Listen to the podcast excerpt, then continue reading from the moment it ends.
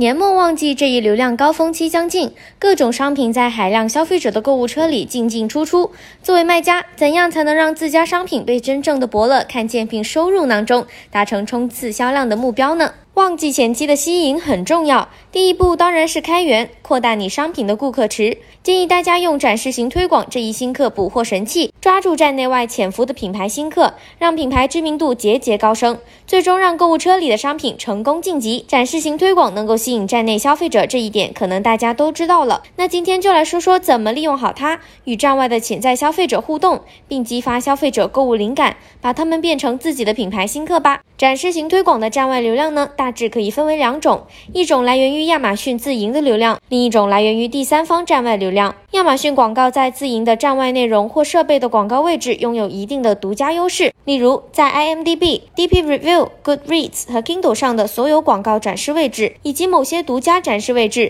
如法尔 TV 的展示广告和法尔平板电脑的唤醒屏幕上，这些自营的站外广告可能会出现在桌面或移动设备、应用程序或网页上，以及亚马逊和非亚马逊设备上。除了在亚马逊自营的站外广告位上，同时也支持在那些和亚马逊合作的第三方网站和 APP 上投放，主要侧重于和大规模提供品牌优质内容的平台合作。亚马逊也会继续努力，持续扩大合作规模，并触达更多的受众。但是在站外的茫茫人海中，如何找到对自家商品最容易心动的消费者呢？其实，展示型推广的受众投放和内容相关投放这两种投放方式都支持站外投放了。你可以使用受众投放，基于不同的购物行为信号，精准触达最有可能下单的目标消费者。比如说，想要帮助新品引流并建立知名度，为商品拉新，转化已流失的销售机会时，可以用在营销浏览定向方式。找到在回溯期内浏览过推广的商品、类似商品的详情页的消费者。或者是浏览过同品类商品的消费者，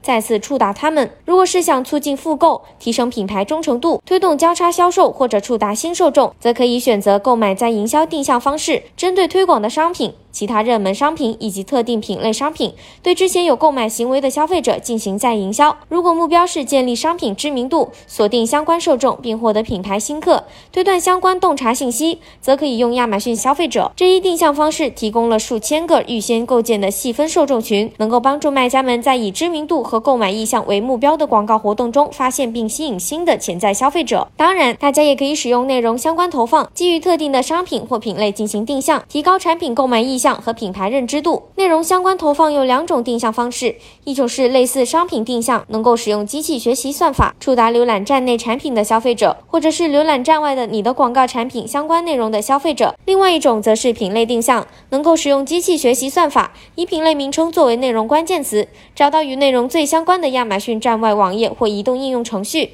并触达浏览相关内容的消费者。内容相关投放对中小企业卖家非常友好，过去可能需要较高的投入，专业分析人员或第三方运营机构才能实现对相关受众的投放，比如 DSP。现在可以使用有限成本、简单的设置尝试这种广告模式，是性价比很高的选择。如果听到这里，你想对展示型推广的两种定向方式有更多的了解，记得戳下一条音频。我们继续来看看可以怎么更有效的控制广告活动。